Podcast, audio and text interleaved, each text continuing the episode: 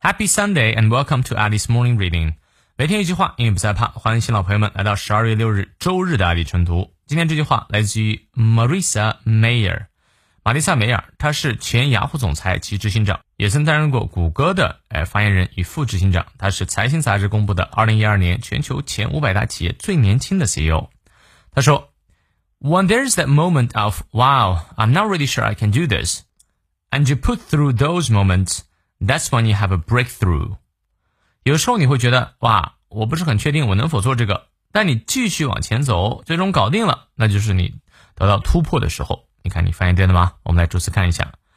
When there's that moment，呃，什么样的 moment 呢？什么样的时刻呢？Of wow，I'm not really sure I can do this。啊，这是个非常口语化的表达，就是我不太确定我能不能这么去做。And you push through those moments。Push through 啊，指的是硬闯啊，走过去了。 And you push through those moments 啊，你真正通过了那个时刻，That's when you have a breakthrough 啊，那一刻呢，就是你获得突破的时候。我很喜欢这段话，如果你把它改得更加书面化一些，就是 When there's a moment that you think you cannot do something, and then you push through those moments, that's when you have a breakthrough 啊，就是把直接英语改成借鉴英语，这句话就更加正式了。好，我们来看一下其中的发音知识点。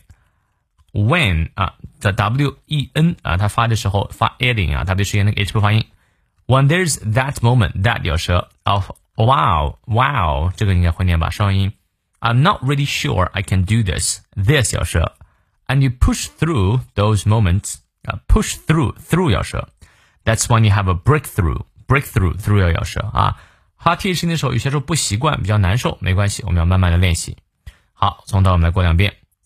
when there's that moment of, wow, I'm not really sure I can do this, and you push through those moments, that's when you have a breakthrough.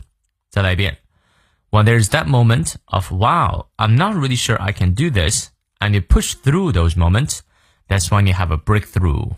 希望这段话对你有所启发。那有任何问题，六点半到七点半的晨读直播，我们不见不散。See you later.